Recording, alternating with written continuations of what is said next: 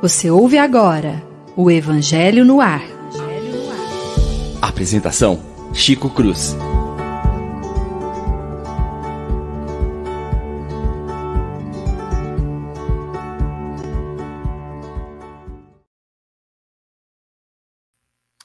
Muito bom dia, prezados e queridos rádio ouvintes da nossa rádio Idefran.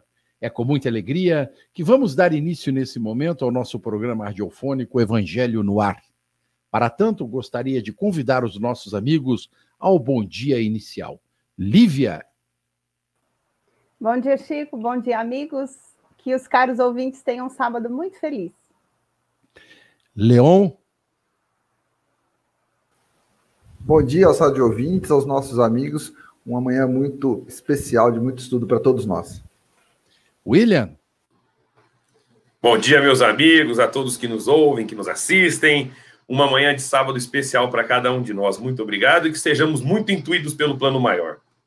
Com toda certeza, meu jovem amigo. Esperamos realmente que a intuição dos espíritos amigos possam iluminar as nossas consciências, porque o texto de hoje do Evangelho mexe muito com a nossa cabeça. O ponto de vista no capítulo 2, itens 5, 6 e 7. Diz-nos o Evangelho assim: a ideia clara e precisa que se faz da vida futura dá uma fé inabalável no porvir. E essa fé tem imensas consequências sobre a moralização dos homens. Ela muda completamente o ponto de vista sobre a qual eles encaram a vida terrestre. Para aquele que se coloca através do pensamento na vida espiritual, que é infinita, a vida corporal não é mais que uma passagem, uma curta estação num país ingrato. As vicissitudes e tribulações da vida não são mais que incidentes que ele recebe com paciência, pois sabe que são de curta duração e devem ser seguidos por um estado mais feliz. A morte não é mais algo assustador, não é mais a porta do nada, mas a da libertação, que abre ao exilado a entrada de uma morada de felicidade e paz. Sabendo que está num lugar temporário e não definitivo, encara as preocupações da vida com mais indiferença, e disso resulta-lhe uma calma de espírito que abranda a amargura daquela. Enxergamos neste trecho do Evangelho um enunciado de questões reflexivas, de pensamentos outros que nos levam a entender de uma maneira é, diferente, vamos dizer assim, as questões da vida e da morte, da alma, do futuro, da finitude e da infinitude dos seres. William.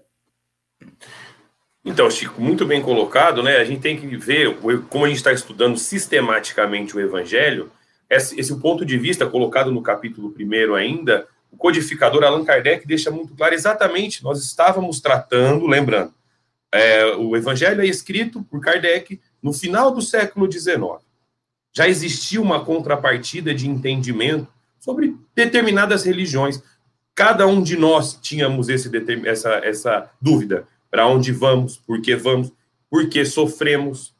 E nós temos que lembrar que, independente da religião, independente que você seja, você tem dois pontos de vista de ver a vida: ou materialista ou espiritualista.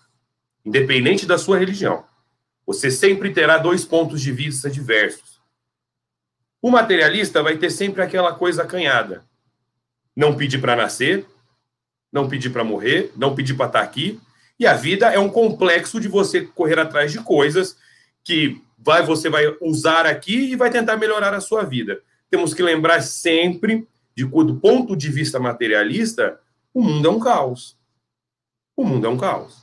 Porque a, a verdade, está até no Evangelho, a verdadeira felicidade não é deste mundo.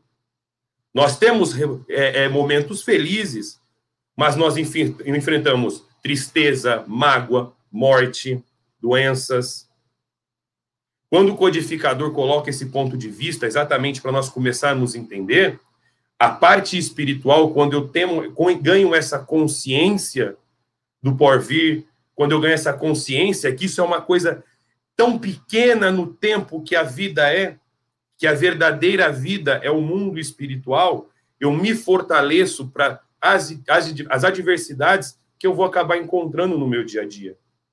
E aí, com o estudo prosseguido do Evangelho, nós vamos estender, sim, da onde viemos, por que sofremos. Então, esse ponto de vista colocado no capítulo 1 é exatamente o alicerce que nós começamos a entender o mundo espiritual. Nós estudamos até agora as, funda as fundações do cristianismo perante a visão espírita, daqueles que vieram e assim montaram um contexto para que a gente possa estar aqui. Esse começamos agora a entender as leis de Deus, o porvir. Esse ponto de vista nos traz exatamente a ideia do espiritualismo e a ideia principal que nós vivemos aqui é uma passagem muito pequena de toda a eternidade que nós temos. É, eu acho que você tem uma visão bem clara desse processo. Kardec montou o Evangelho falando é, de Sócrates, Platão, depois de Moisés, do Cristo, entra com a doutrina espírita para esclarecer, e a partir do próximo capítulo ele vai dar as diretrizes doutrinárias. Leon, o que, que você pensa de tudo isso? Chico e amigos, essa reflexão do capítulo 2 sobre o ponto de vista, eu vou trazer ela para o ponto de vista da nossa encarnação, do período onde o ser tem a oportunidade de encarnar, viver a infância né, no, no plano material, e aí naquele momento da infância, para algumas pessoas, já é sentenciado, e a gente pega, o Evangelho vai tratar disso, o livro dos Espíritos tem essa questão textualmente, ele pergunta o que pensar das crianças que morrem em tenra idade, né, vai fazer esse questionamento, como e só a doutrina espírita dentro das doutrinas é, cristãs tem uma resposta científica, filosófica, moral que possa explicar isso. E a gente vai ver, eu quero colocar isso dentro do ponto de vista de uma encarnação, de um período, de uma existência, que no período da, da, da infância nós somos totalmente tempo presente. O ponto de vista da criança é só tempo presente. A criança ela não se programa para brincar. Fala assim, peraí que eu vou guardar esse brinquedo aqui, porque amanhã eu vou fazer essa brincadeira. Criança não, ela vive essencialmente o tempo presente. Ela, ela existe para aquele momento que ela está para aquela que ela está vivendo. O adulto, e aí eu vou pular a adolescência estrategicamente, o adulto, ele vive muitas vezes no tempo futuro. Né? Eu preciso trabalhar, preciso garantir a, a comida da minha família, eu preciso fazer, é, a, frequentar a casa espírita, eu preciso trabalhar num, num trabalho espiritual, porque eu preciso tá, ter condições de ter uma vida futura melhor. Eu preciso me aposentar ou eu preciso ter um futuro mais tranquilo, sempre muito preocupado com a vida futura. E a gente tem um período interessante da nossa experiência material, que é a adolescência. Por que, que eu gosto de frisar isso? E aí eu tenho que fazer uma grande homenagem ao trabalho que Franca sempre fez muito bem, que é o trabalho de mocidade espírita. Todas as mocidades espíritas de Franca, eu fiz parte da mocidade espírita Mensageiros de Jesus, no Centro Espírita Francisco Boris, mas a MEF tem mais, é centenária, a Mocidade Espírita de Franca, as mocidades de toda a nossa cidade, os de Amor tem ali a João Marcelino, tem várias mocidades, a gente sempre estudou isso e é um momento importante. Por que um momento importante? A doutrina espírita é a doutrina do livre-arbítrio. Desse ponto de vista, como o Chico bem lembrou, a gente falou de Sócrates, a gente falou de toda essa, de toda essa construção do evangelho, onde fala que essa doutrina é a doutrina do livre-arbítrio. A partir do momento que você coloca a doutrina do livre-arbítrio na cabeça do jovem, e ele acabou de sair de um período que ele era totalmente tempo presente, ele vai ter que migrar para um período de futuro quando começa as cobranças para vestibular, o que, que você vai fazer da vida, qual que é o teu futuro. Esse processo de migração na cabeça do jovem gera muita tribulação. Por isso que muita jo muito jovem imediatista procura caminhos para felicidade, para momentos supostamente felizes, de forma imediatista. E a doutrina espírita, o, o trabalho de mocidade espírita, a gente estuda muito em conjunto essa preocupação, esse equilíbrio entre a vida, a vida momentânea, aquele momento que você está aqui encarnado, e a vida futura. É um processo, é um equilíbrio que eu tive a oportunidade, a felicidade de, no período de mocidade, ler um livro do Richard Simonetti chamado Quem Tem Medo da Morte. A nossa audiência que está ouvindo aqui, muita gente conhece os livros do Richard Simonetti. Ele faz uma linguagem muito próxima dos jovens e faz esse convite para o jovem refletir sobre o que é realmente a morte. Né? Qual é a perspectiva? Primeiro, não desvaloriza essa oportunidade. É muito importante a gente valorizar a oportunidade de estar aqui na matéria, de progredir, de evoluir. Quantos dos nossos irmãos estão pedindo por essa oportunidade? No entanto, ele desmistifica a morte. Ele desmistifica o procedimento da morte. Ele coloca isso como uma etapa, uma passagem da nossa vida. Veja que o que o Richard Simonetti faz é trazer para o nosso tempo, mas o que o Kardec fez há 150 anos atrás, um século e meio atrás, ele justamente colocou isso para a humanidade uma forma diferente de enxergar esse processo da vida. Uma, ele ressignificou o que a gente chama de vida, ele ressignificou os processos de morte, de sofrimento, de dor, e o ponto de vista, a lição do ponto de vista é justamente isso. Como você está enxergando todos esses processos que são naturais ao, processo, ao procedimento da vida na Terra. E aí, o que é importante a gente dizer? Olha, em que momento Kardec está fazendo isso? Num dos momentos onde a, a humanidade, onde o planeta Terra vivia um movimento, um movimento existencialista, um movimento, um movimento materialista, vários movimentos vão surgir naquele momento no século XIX, focados na matéria.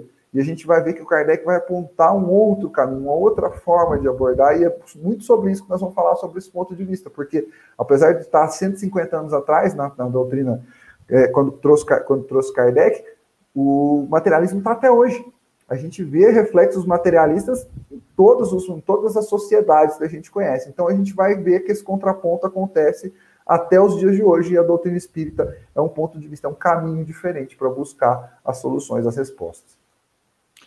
É, Leão, você tem toda a razão nesse aspecto, e é bom a gente frisar isso para os nossos rádio ouvintes, que a doutrina espírita nasceu, foi coordenada no momento em que crescia, se difundia na velha Europa e na América postulados de ordem nihilistas e existencialistas, afastando a humanidade de Deus, afastando o cristianismo dos cristãos, né? Tanto é que o Kardec comenta isso com muita força, dizendo: olha, a doutrina espírita não veio trazer nada de novo, a gente veio reafirmar a figura do Cristo como nosso irmão maior, como nosso é, salvador no sentido de nos dar diretrizes para o nosso caminho.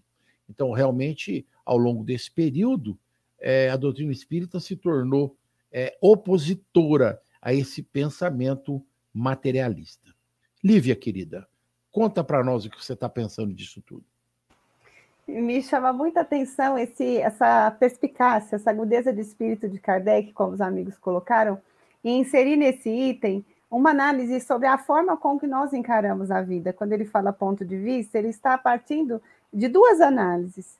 Há dois prismas sobre os quais nós vamos analisar os fenômenos da existência. Analisando sobre a ótica materialista, nossa visão vai ser uma, nossa atitude diante dos fenômenos da existência vai ser uma, e a nosso, nossa capacidade de enfrentamento das lutas também. Analisando sobre a ótica espírita, como o Leon colocou muito bem, há uma reposição, um reposicionamento nosso perante a vida, um redirecionamento, uma nova visão sobre a existência. Kardec coloca muito bem que a ótica materialista é como se ela reduzisse o prisma da nossa análise somente a um momento, então a dor parece muito maior do que ela realmente é, os problemas parecem intransponíveis, ganham, ganham dimensões estratosféricas, e nós nos sentimos apequenados perante os fenômenos existenciais, porque então a existência fica sendo só o presente, como o William colocou, a morte fica sendo o fim, e as lutas comparecem como se fossem castigos divinos ou fenômenos da existência que não podem ser corrigidos. Já a perspectiva de espiritualidade, ela traz elementos novos e é como se a nossa análise alargasse na sua compreensão e no nosso entendimento, no seu entendimento. Porque a vida, como foi colocado aqui, passa a ser um momento dessa grande. A existência na Terra passa a ser um episódio dessa vida nossa, que é grandiosa. Então, nós sempre estamos inseridos na vida, seja na matéria ou fora dela. Sempre nos deparamos com a vida. Por isso, Leon citou a reflexão que o Richard Simonetti faz sobre quem tem medo da morte. Porque a morte, nós descobrimos que ela é vida, ela é continuação. Ela não acaba, o que acaba é o corpo. Então, a vida ganha uma outra dimensão diante dos nossos olhos. Nós compreendemos os fenômenos da existência de uma outra maneira. E como compreendemos de uma outra maneira, nós vamos enfrentar essas lutas com novas bagagens que antes nos faltariam. Então, se o problema era convite à desistência, agora ele é convite à superação. Se a luta parecia incontornável na perspectiva materialista, com a perspectiva de espiritualidade, nós descobrimos que é possível vencer. O que não é possível fazer agora, é possível fazer depois. Então, essa análise de Kardec situando, depois de analisar Jesus, a realeza de Jesus, a visão que Jesus nos trazia de vida espiritual, ele coloca como faz diferença para nós contar com essa bagagem de conhecimentos que a doutrina espírita nos dá, que funcionam para nós como instrumentos para a vitória no nosso dia a dia. Então, há dois pontos de vista. Um, sem dúvida alguma, é restrito, distorcido e nos induz a quedas e a dificuldades no nosso cotidiano, porque nós não conseguimos aproveitar bem as oportunidades, reduzimos a nossa busca a coisas, como o William colocou no começo.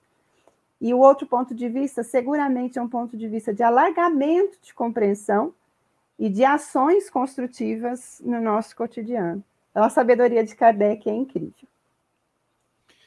Pois é, gente. Vocês estão falando, e eu estou pensando é, nas questões é, que a gente vem vivenciando com muita intensidade à luz do processo pandêmico hoje, né? Quantas pessoas até um tempo atrás dava tanto valor à vida material, ignorando as questões morais e éticas, né? Houve um depreciamento da vida espiritual, apegando as pessoas a condições, eu diria que muito inferiores, né? questões do sexo, questões é, ligadas às, a muitas necessidades financeiras, materiais, um olhar sobre os processos da vida como algo assim é, de necessidade de agora, do hoje. As pessoas começaram a deixar de ver a, a possibilidade do infinito, do futuro, da alma, da criação de Deus nós somos filhos do Altíssimo. E como tal deveríamos agir, somos co-criadores do processo. Nós temos essa noção. As outras pessoas não. Essa é a diferença que eu vejo no princípio doutrinário. É como um homem que, diz aí no Evangelho, subir na montanha. Quanto mais você vai subindo, mais você vai enxergando a infinitude do terreno à sua frente. Ou seja, quando nós estamos apequenados pela matéria, nós enxergamos assim. Mas à medida em que nós divisamos a infinitude da alma, os nossos olhos passam a enxergar para além, muito além do horizonte. Leon, o que, é que você estava pensando? Eu peguei, estava ouvindo a fala da, da, da Lívia e agora nessa tua fala sobre essa nova forma de enxergar a, a obra de Chico Xavier já deu para gente um relato que, inclusive, foi parar no cinema, que é o nosso lar. O que acontece com o André Luiz é justamente ele descobrir esse novo ponto de vista. Ele desencarna sem saber o que era o ponto de vista espiritual, e é a partir do momento que ele está no plano espiritual, ainda leva um tempo para que ele descubra esse novo ponto de vista. Então, eu vou fazer, gosto de trazer isso para os nossos rádio ouvintes, para nossa aqui para o nosso debate, como que a gente, quando que a gente vai enxergar esse novo ponto de vista? Porque a gente, todos nós, mesmo que chegados recentemente à doutrina ou criados nessa doutrina, como muitos de nós somos, como que a gente vai enxergar e como vai ser o nosso ponto de vista a partir do momento que a gente tiver a experiência, como aconteceu com o André Luiz, de chegar num outro plano, de descobrir que teve que passar por todo aquele período nas trevas, no umbral, de começar um novo trabalho, descobrir que ele ia começar um novo trabalho não como médico que era, mas como um, um auxiliar de limpeza ali na, na, naquele começo, naquele recomeço na vida espiritual. Então, tudo foi. E o nosso lar é um grande tratado sobre um novo ponto de vista. Qual é o ponto de vista? Qual é o, real, qual é o lar? O lar é esse da terra ou é o lar espiritual? Qual é, realmente é o nosso lar? Então, o nosso lar é um grande. A gente falou semana passada de Emmanuel, essa semana estamos falando de André Luiz e a gente continua aqui com Chico Xavier, nos ampliando os horizontes do Evangelho e esse o Nosso Lar foi a obra que me veio à cabeça quando a Lívia fazia o comentário dela sobre esse novo significado. Eu vou só fechar o meu comentário dizendo que se a gente tem pessoas ressignificando a vida a partir do processo pandêmico, os materialistas também ressignificaram, não ressignificaram, mas estão, estão acentuando o processo deles no processo material. Eu digo isso porque é com muita preocupação que eu vejo, olha que coisa interessante. estudando o processo econômico que a gente está vivendo nesse momento de 2020 e 2021, ante a pandemia, as grandes marcas de luxo estão tendo de, de carro, de veículo, estão tendo dificuldade de colocar veículo no mercado, porque as pessoas que tinham dinheiro guardado, os materiais, estão pegando o, o dinheiro dele e colocando no consumo, consumindo carro de luxo, consumindo coisas luxuosas, o dinheiro estava guardado, os cristais estavam guardados, as joias estavam guardadas, e esse mercado está crescendo em plena pandemia. O mercado do luxo, olha que coisa preocupante. A gente vê que o materialismo ainda tem muito espaço na Terra, ou seja, nós temos muito para se trabalhar ainda porque, infelizmente, as pessoas, na iminência de ver o processo pandêmico, de ver a morte mais próximo, alguns estão caminhando para usufruir ou para desfrutar ainda mais do materialismo, das vidas, da vida luxuosa, da luxúria, daquilo que o Chico estava falando. Olha como é a nossa missão. A nossa doutrina consoladora, confortadora, mas a gente não pode se acomodar, porque, infelizmente, o materialismo ainda está procurando meios de, de achar os seus espaços na Terra. A gente tem que ter esse cuidado, então fica também um alerta. É, realmente, esse é um momento muito peculiar da existência humana e nós estamos vivenciando, sim, um disparate enorme entre sociedades muito ricas, sociedades muito pobres. Quem gosta de falar isso é o William. Não precisa nem levantar a mão, já está indo para você. É, eu, você sabe que eu um pouco desse, desse detalhe. Mas ah, um pouquinho, coisa um pouquinho antes da gente de eu falar dessa parte da sociedade, do mundo que nós habitamos, é, teve um ponto que você é, levantou que o espiritismo exatamente ele não veio contrariar nada, ele veio apenas reforçar e explicar tudo aquilo que já estava contido nos textos. E como eu tinha conversado com vocês antes, tem um livro que deixa isso muito explicado, escrito por Emílio de Miranda, tá? Que tanto a parte implícita e explícita do, do evangelho, ele coloca tudo isso para que a gente possa analisar o ponto de vista, que é chamado Cristianismo, a mensagem esquecida. Ele coloca como nós já falávamos da alma e das reencarnações na época antes de Cristo, como nós tratamos aqui. Platão, Sócrates, Moisés, o Cristo, ele faz um compêndio disso que é, na minha opinião, explícito. Mas, para quem quiser, tá lá Cristianismo, a mensagem esquecida, pode ler. Se vai, eu acho que vai concordar com a mesma opinião que a, que a minha, mas entendam. Outra coisa significativa do ponto de vista. Quando nós começamos a tratar da parte do ponto de vista espiritual, independente de sua religião, você começa a dar um foco à sua alma.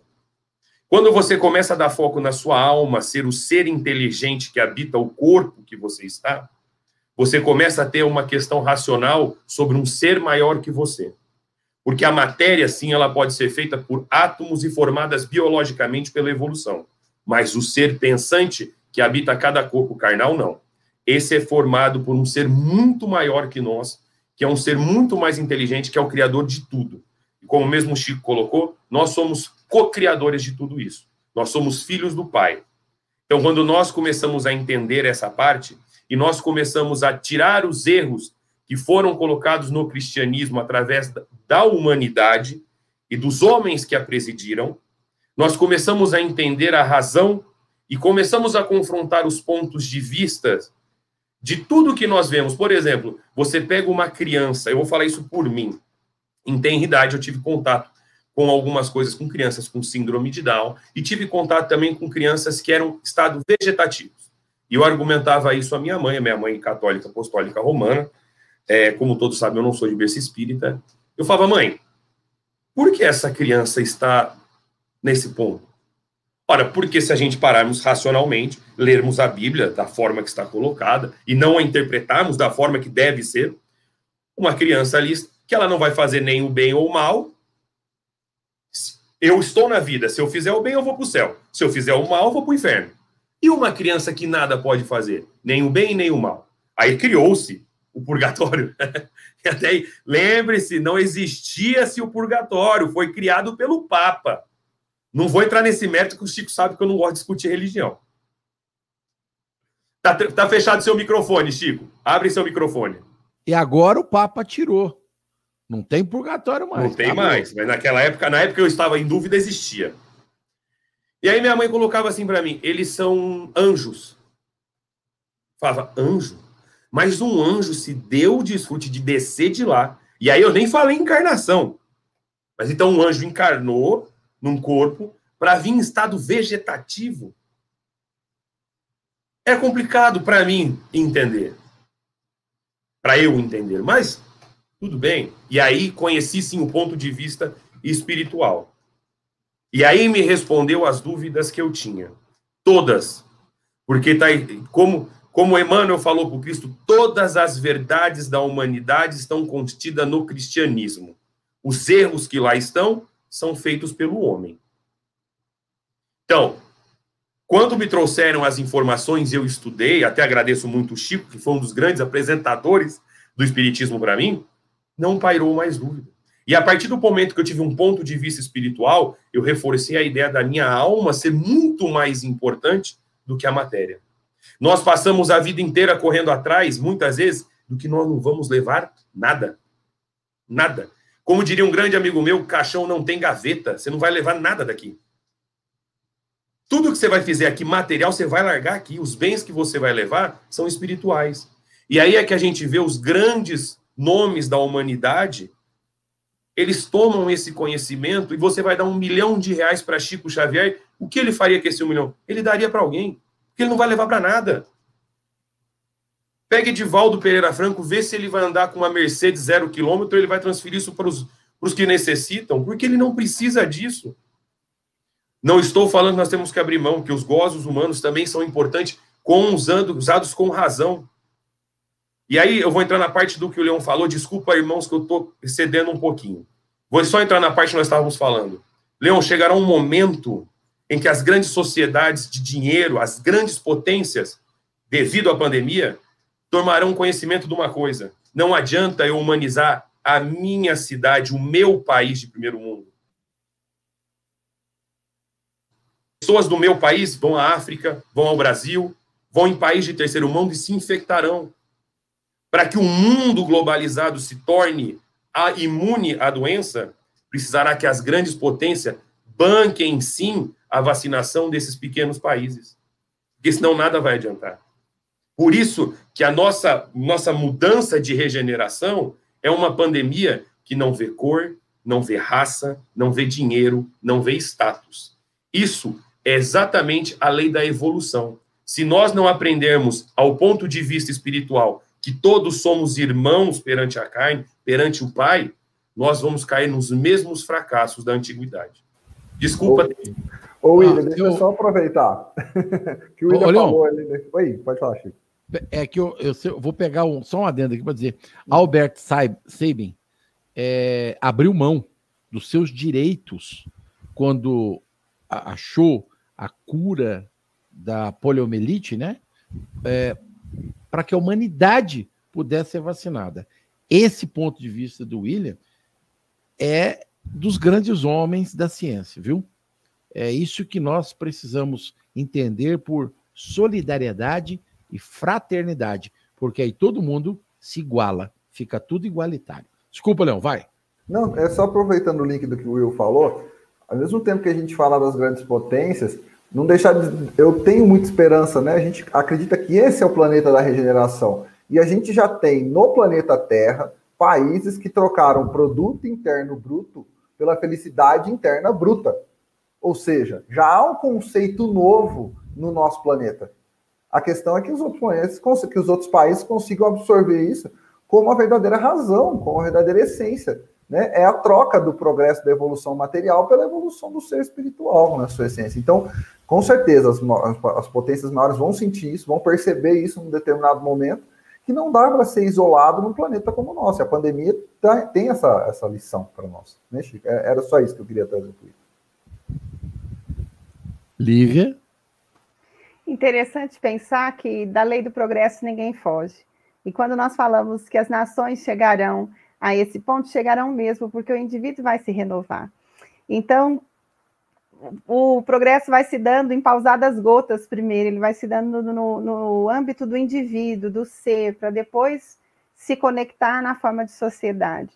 E Allan Kardec nos leva a pensar num outro ponto que os amigos colocaram, mas eu vou retomar numa conexão com a fala de Kardec aqui, que era exatamente isso que ele diz. Algumas pessoas poderiam pensar, mas o ponto de vista espiritual não nos levaria a negligenciar a vida material? Kardec, com uma sabedoria incrível, diz: de forma alguma, muito pelo contrário. A noção mais profunda sobre a vida nos leva, inclusive, a perceber o quanto esse momento presente é importante. E o Will disse uma coisa interessante: quando nós chegamos a essa compreensão do ponto de vista, nós deixamos de correr atrás de coisas, nós deixamos de valorizar o ter para valorizar o ser, porque as coisas entram para nós como elementos que nos ajudarão a chegar a essa conquista do ser. Então, tudo que os amigos estavam dizendo tem a ver no meu entendimento, com isso que Kardec coloca daqui para frente. Ele vai dizer: não, a nossa busca é sempre de melhoria e deve ser assim. Nós devemos valorizar o presente, devemos buscar o conforto, o sucesso dentro do possível, mas de forma salutar, equilibrada, sem nos escravizarmos à posse das coisas temporais. Essas, essas vivências transitórias são vistas como os elementos que nos impulsionarão à grandeza do espírito. Então, aqui eu quero pegar também o gancho que o Leon colocou, ele lembrou muito bem André Luiz. Foi, de fato, uma, um reposicionamento na visão de André Luiz que teve uma mudança na atitude dele perante a vida. Mas André Luiz teve um diferencial em relação a nós. Ele conheceu o ponto de vista já no mundo espiritual, um novo ponto de vista já no mundo espiritual. Ele teve contato com essa explicação quando ele já tinha deixado a experiência material. Mas nós temos a grata alegria de ter contato com essa noção de vida maior quando ainda estamos na luta da experiência material. Então, que importância tem para nós não esperar que o depois sinalize as possibilidades de grandeza e de crescimento, mas fazer do hoje um momento de aproveitamento de oportunidades, fazer do hoje um momento de parcerias sólidas no campo da convivência, fazer do hoje um momento de aprendizados intelectuais que nos ajudem a entender melhor a vida mas de vivências morais que nos tornem mais solidários como pessoa para amanhã sermos esses participantes de uma sociedade coesa, como foi colocado pelos colegas. Então, de fato, há tanto o referencial do André Luiz quanto o que o William estava colocando são sinalizações para nós de que nós temos em mãos um conjunto que é uma luz, um conjunto de saberes e de conhecimento que é a doutrina espírita, que nos ajuda a enfrentar melhor o nosso dia a dia, não negligenciando o presente, porque o depois é consequência dele. Isso que a doutrina nos mostra. Este momento é como se fosse um elo de uma grande corrente. Teve um antes, um elo anterior, terá um elo depois, não tem quebras. Mas a qualidade do depois, a consistência desse elo, a resistência, depende da forma como nós vivemos o agora. Então, essa busca de sabedoria, de serenidade íntima, de conquistas e valores para enfrentar bem o dia a dia, passa por essa pelos benefícios que esse ponto de vista novo nos traz. Então, André Luiz precisou chegar no mundo espiritual para fazer o encontro consigo mesmo. Nós já temos a chance de ir fazendo agora, sem precisar necessariamente esperar que lá no futuro alguém nos revele o que já estava sendo colocado para nós de forma tão generosa quanto no nosso presente. Então, é, esse pensamento que você deixa tão claro, Lívia, deveria nortear o nosso caminhar sobre a face da Terra. Mas nós temos visto uma enorme dificuldade para que a coletividade como um todo, em particular a espírita, entenda que esse é um momento reflexivo, é um momento de pensar em tudo aquilo que nós estamos vivendo e fazendo. Descobrir que a vida espiritual tem um significado muito maior do que aquela que a gente acha que tem, deveria fazer um sentido muito mais forte em nossas existências. E como você colocou, como está aqui, Deus não condena os gozos materiais. Deus, no entanto, critica, ou sei lá, como vocês dizem, os abusos deles. E nós temos abusado e muito. Nós temos desperdiçado e muito.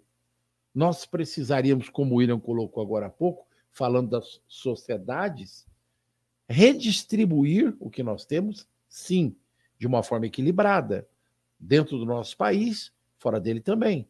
Quando as sociedades mais civilizadas e mais poderosas da Terra entendessem que o mal que aflige a humanidade aflige o pequeno e o grande, aflige quem está embaixo e quem está em cima, o patrão e o, o empregado, as coisas teriam uma outra ótica, uma outra visão. A lei foi feita de maneira igualitária para todo mundo.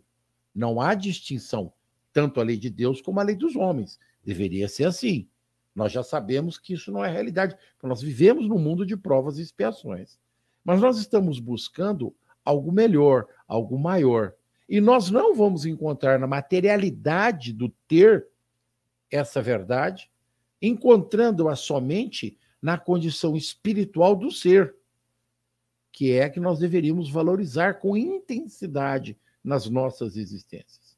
Quando o Leão fala dos pequenos, dos jovens, dos adolescentes, que precisam ser alertados e descobrirem a importância da vida futura, quando a gente consegue enxergar esse rejuvenescer de alma que para o André Luiz só aconteceu do lado de lá, para nós pode acontecer do lado de cá, nós precisamos começar a valorizar mais o sentido da vida, dar mais importância à nossa relação, entendo eu, com as coisas da alma, porque é temporal. Nós já sabemos que a vida material, que dura o tempo que dure, vamos falar uma besteira aí, de 70, 80 anos, ela é que nem a camisa. Vai ficar rota, eu vou jogar fora. A matéria vai se extinguir, ela é finita. Mas nós somos criaturas feitos por Deus, nosso Pai. Nós somos infinitos. Então, nesse processo evolutivo, como você colocou, Lívia, a gente vai aprendendo coisas ao longo das diversas existências. E nós, espíritas, já temos consciência, já estamos alertados, temos consciência disso. Os outros irmãos, não. Eu reconheço. Mas nós estamos aqui para ajudá-los nesse processo.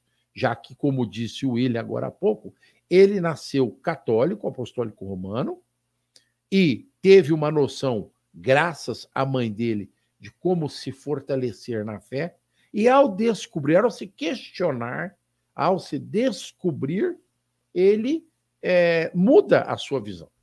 Eu vou fazer também o meu meia-culpa, se podemos chamar assim. O William sabe, vocês talvez não, mas eu nasci batista. Eu fui apresentado à igreja no ventre da mãe e era para ter me tornado pastor. Foi para isso que, é, literalmente, eu fui criado. Né? Aos 10 anos, no entanto, eu também descobri a doutrina espírita. E os questionamentos que eu já tinha na minha fase infantil foram todos, todos esclarecidos pela doutrina dos espíritos. Todas as dúvidas que eu tinha a respeito da criação, do amor de Deus, da importância da vida e por que de todas as coisas ruins que aconteciam ao mundo foram satisfeitas ao conhecer a doutrina. E isso fez um peso extraordinário na minha vida e na vida daqueles com as quais eu, eu tive o prazer que a bondade de Deus me ofereceu. Né? Meus filhos, meus netos, meus amigos, meus irmãos, né? sejam eles da carne ou que nem vocês, assim, que são irmãos da alma. Né?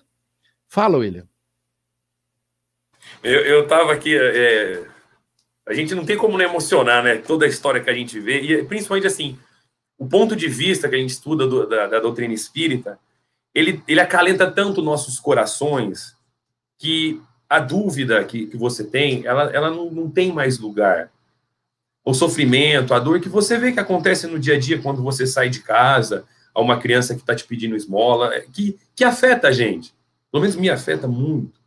Sabe? Inclusive, quando eu trabalhei na parte criminal, no direito, me afetava muito. Porque não, não pela pessoa, pelo réu que cometia o, o crime em si, mas pela mãe, pelos irmãos, pela família, que a gente via lá e a mãe amava. E, e, e, eu pensar naquela condenação eterna no inferno, isso, isso me machucava. Eu não conseguia ver um Deus bom numa condenação eterna. Até porque eu nunca fui bom. Se você parar e pensar, quem de nós é bom? Tá fechado, Chico, tá fechado seu microfone. é que eu não quero falar, é quem foi, né? Quem é Não. é bom, né? Quem, Quem foi? de Bom é nós Jesus. aqui Bom é Jesus. é o que eu falava, comentava muito com a minha mãe. Fala, mãe, eu nunca vou para o céu. Porque eu, eu vivo uma vida totalmente avessa ao que foi os apóstolos, ao que foi o Cristo. Eu tento fazer aquilo que eu entendo que está dentro das minhas possibilidades. O Espiritismo me, ensinou muito. Inclusive, o Espiritismo me ensinou a definição de amar o meu inimigo. Porque, enquanto católico, eu jamais amaria alguém que matou uma criança. O Chico me conheceu, eu tinha. Ele sabe disso, desculpem os termos, mas realmente eu era muito pequeno, eu tinha avesso a alguns evangélicos. O Chico sabe disso. Eu não achava justo aquela corrupção. Hoje eu entendo e amo mais ainda, porque eles são os que mais vão nas, nos presídios. Eles são os que mais fazem trabalho com quem realmente precisa. Porque, como diria uma palestra que eu fui do Divaldo, que eu achei sensacional, quando é, é, Caim mata Abel, e o Divaldo ele fala assim: se eu fosse Caim, eu tinha matado Abel há mais tempo. Eu achei sensacional. Porque o filho que tinha que ser amado era Caim. Era ele o filho problema, era ele que tinha que ser abraçado. Porque aquele filho que está pronto, que, que tem uma religião, que consegue ter um sustentáculo da sua alma na fé, está pronto. Esse vai amar. O filho que precisa ser amado é aquele que é o filho problema. É aquele que precisa ser abraçado.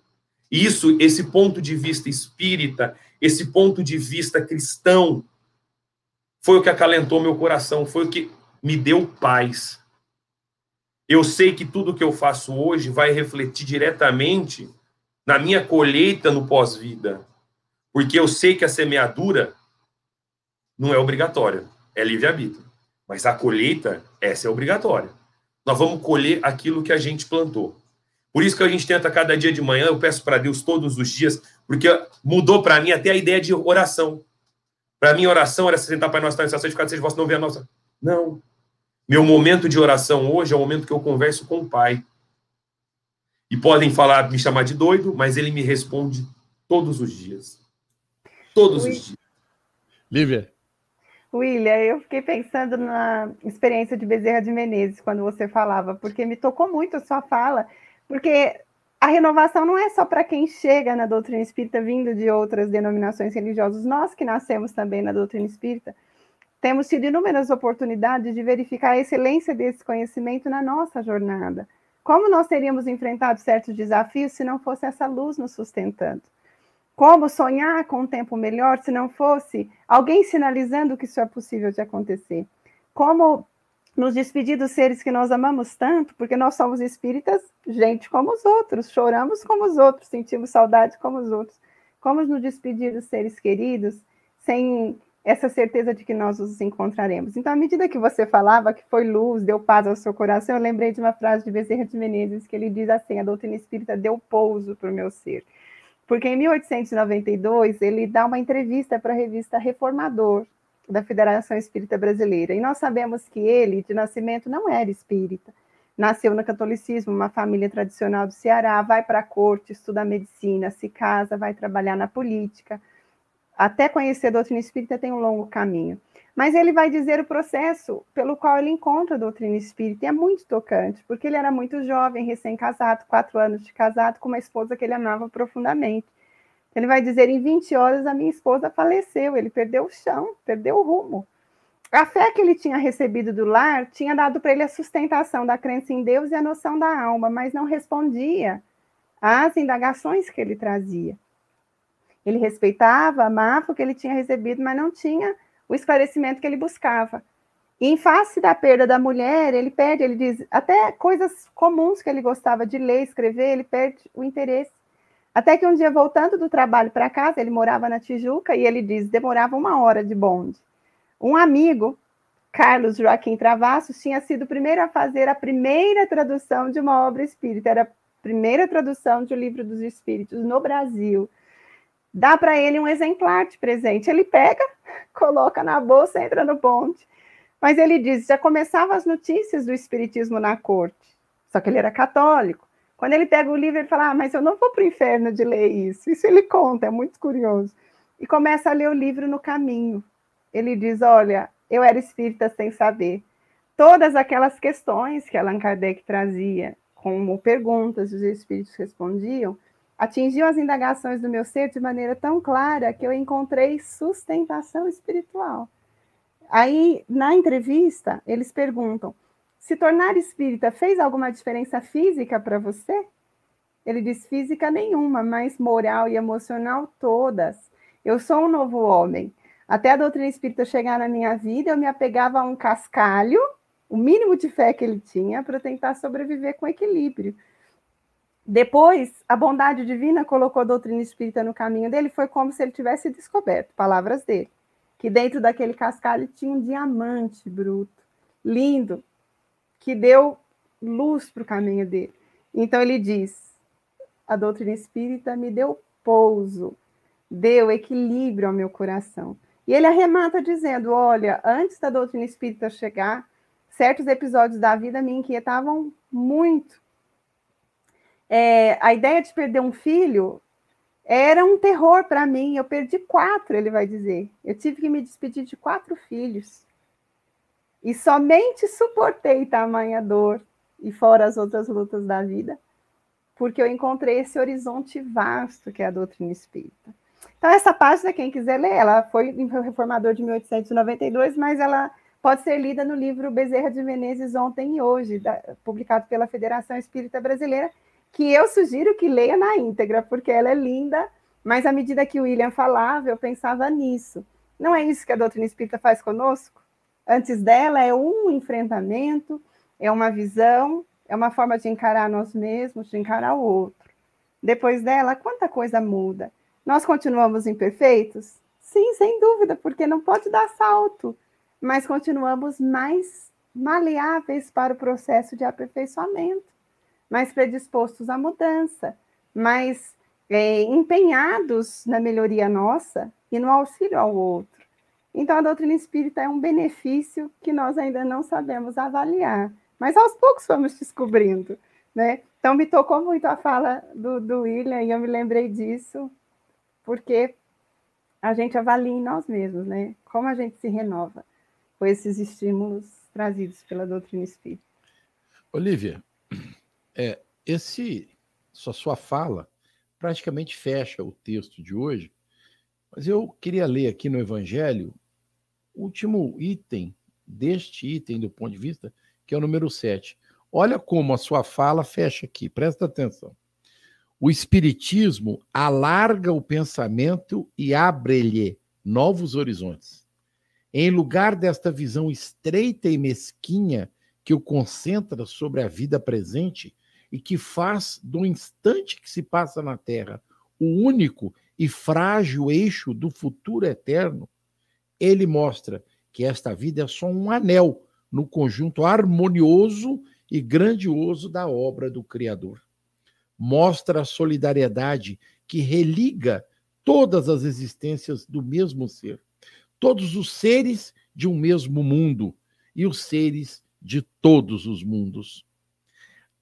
Ao passo que a doutrina da criação da alma no momento do nascimento do corpo torna os seres estranhos uns aos outros. Essa solidariedade das partes de um mesmo todo explica o que é inexplicável se só se focaliza um único ponto do todo. Uma única vida. Né? É esse conjunto que no tempo do Cristo os homens não poderiam ter compreendido e por isso ele deixou esse conhecimento reservado para um outro tempo. Leon. Profundidade fantástica né, do codificador que, que fala. Olha, é, é, eu me arrepio de verdade, tá? É, é muito intenso o que ele fala. É, eu tenho um comentário para fazer que me veio à cabeça enquanto a gente, enquanto a gente falava e até é difícil a gente ter alguma profundidade depois do que a, desse, desse conteúdo que a Lívia nos trouxe, depois do que o codificador faz. Eu vou trazer um exemplo muito pueril, mas que para mim é muito impactante. A minha filha estuda na escola presbiteriana desde os dois anos de idade, ela já fez oito há duas semanas atrás. Ela está no Instituto, no Instituto Samaritano, aqui em Franca. E graças a Deus, em nenhum momento eu precisei entrar nessa educação. Ela tem aula de, de ensino religioso, e eu nunca precisei de entrar numa, numa discussão com ela, dizendo para a senhora, esse ponto aqui que você está estudando, você está indo por um caminho que eu não concordo. Em nenhum momento, e ela tem desde os dois anos de idade, são seis anos que ela está sendo evangelizada também, porque eu evangelizo na, na doutrina espírita, mas também numa escola presbiteriana. E a gente tem tido discussões fantásticas. Ela me contou a história de Noé. Eu deixei ela contar a história, ela me explicou, pai, você sabe o que é o arco-íris? Cara, é um dos momentos mais marcantes da minha vida, porque eu estava com minha filha dentro do carro, levando ela para uma aula. Ela tinha tido uma aula um dia antes sobre o que era o arco-íris, que era um sinal de Deus no céu para a humanidade. Eu fui levar um colega de trabalho comigo, ele era católico, ele me contou a versão católica de todo aquele fato, né, do Velho Testamento. A minha filha contou a versão infantil, que foi colocada para ela na escola presbiteriana, na evangelização. E tudo aquilo ali, todo aquele conteúdo, toda aquela forma de ver Deus, todos aqueles sinais, a gente respeita, mas a doutrina espírita não violenta nenhuma consciência. Entendeu? Se as pessoas precisam da alegoria, se as pessoas precisam da arca para entender o amor aos animais, a, a, refundação do planeta, o renascimento, talvez é aquilo que tá aí, tá, acabou de acabou de colocar. Os homens daquela época precisavam desse conhecimento. Vem a doutrina espírita e alarga os nossos horizontes, abre o nosso coração e abre as nossas consciências para um, um mundo novo, para um um mundo de regeneração, um mundo muito mais amplo, onde a fraternidade ela ganha áreas universais. A gente não sabe que somos todos irmãos, quando vem ao plano material, isso se fecha, mas no plano espiritual, todos nós sabemos dessa fraternidade que todos nós tivemos essa oportunidade abençoada de encarnar aqui na Terra. Olhão, já que você está no ar, aproveite e faça suas despedidas. É verdade. Agradecer muito o pessoal que tem feito hoje o nosso nosso programa espiritualmente aqui é, mais iluminado, né? A nossa audiência privilegiada. Obrigado a todos. Foi uma bênção estar com todos aqui mais uma vez. Eu agradeço a audiência, a oportunidade de estar com os amigos. Um abraço a todos. Ah, vou fazer um, uma coisa que eu não quero deixar de fazer, porque é fundamental para esse estudo. Foi para mim ler a música do César Tucci. Eu vou colocar, vou passar para o João da técnica aí, chamada Ponto de Vista. É uma música linda, vou passar para vocês aí, o pessoal vai ficar aí nos comentários do nosso, do nosso vídeo no YouTube, e o pessoal que quiser mais informações, no Acervo Espírita tem ponto de vista do César Tucci. Um abraço. Obrigado, Leão, obrigado. William? Só para finalizar, né, esse estudo de hoje também, já deixando aqui meu muito obrigado. A, a tá aqui nesse, gente, para mim esse estudo aqui, ele, ele é, para mim ele é o ele consola a minha alma. Acho que nem vou falar que é um estudo. Mas muito obrigado. E só para finalizar, né? Quando nós entendemos o ponto de vista é, é, espiritual, quando nós começamos a realmente viver é, entendendo a alma, a imortalidade, essas coisas, tudo na nossa vida muda. Nosso conceito de trabalho, nosso conceito de vida, nosso conceito de família, sabe? Das, infelizmente, das incúrias que acabam acontecendo no nosso dia a dia.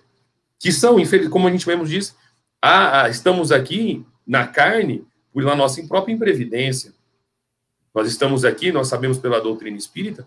Infelizmente, é um momento pequeno, mas tudo aquilo que nós temos que passar aqui foi aquilo que nós plantamos. Então, estamos aqui sim para nos melhorarmos, é, entendemos melhor quanto que essa família nossa é enorme, que alcança toda a humanidade, todos, sem exceção, são nossos irmãos. Então, felizmente, todos aqueles que estão também nos presídios, que estão enfermos, que estão lá milionários vivendo bem, são todos os nossos irmãos. E todos merecem todo o amor do mundo. E a gente tem que usar os exemplos que nós temos no dia a dia. Nós temos que usar os exemplos que estão dentro de nossa casa. Cada um de nós temos uma vozinha ou um vozinho que foram exemplos de caridade, de amor. Se não tivemos, usamos o que nós temos. Nós temos o Papa, que é o um exemplo, Chico Xavier, Divaldo Pereira Franco, Madre Teresa de Calcutá, que realmente entendem profundamente a ideia que isso aqui é tão passageiro e tão pequeno que passam a vida dedicando a amar ao próximo. Então, mais uma vez, obrigado a cada um de vocês, obrigado àqueles que estiveram conosco e até semana que vem. Um bom sábado, um bom final de semana a todos. Obrigado, William. Lívia, querida. Olha, muito obrigada que nos acompanharam nesse momento. e eu queria encerrar Lembrando de novo Bezerra de Menezes, quando irmão X, no livro Estante da Vida, tem uma página Materialismo e Espiritismo, que ele diz que quando Bezerra já era espírita e ele reunia, fazia uma reunião às terças-feiras, um amigo ateu muito conceituado vai procurá-lo para chamá-lo para um debate, porque ele queria. um debate entre, um espírita, entre o espiritualismo, o espiritismo e o materialismo. E Bezerra fica pensando um pouco e depois diz: Eu aceito participar, desde que você traga para o debate uma só pessoa, que o materialismo tenha conseguido tirar do desespero na hora de dor, que tenha conseguido renovar na hora de perturbação espiritual, alguém que tenha saído dos estados de loucura, de sofrimento moral, com um impulso essencialmente materialista. E ele dá uma série de exemplos que ele vai fazendo perguntas. E ao final, o amigo desiste do debate com ele, porque não tinha como trazer alguém que tivesse se renovado com um convite que nos leva a pensar que a experiência é só agora e que depois tudo se acaba. Então, que fique para nós um convite. Faça de cada dia uma experiência de crescimento. Se cair, levanta. Se chorar, seca as lágrimas e caminha. Se tiver um problema, procure solucionar, porque a doutrina espírita é um novo ponto de vista na nossa vida. E por que ele é tão importante? Porque ele nos ensina a triunfar, de pouco em pouco, a cada dia para uma grande conquista. Muito obrigada, que todos tenham um excelente dia e uma semana ainda melhor. Obrigado, Olivia. De coração, uh, o nosso agradecimento até a todos os rádio ouvintes que estiveram conosco até agora. Uma excelente semana. Até o próximo sábado com as bênçãos de Jesus. A Rádio Idefran apresentou o Evangelho no Ar. O Evangelho no Ar.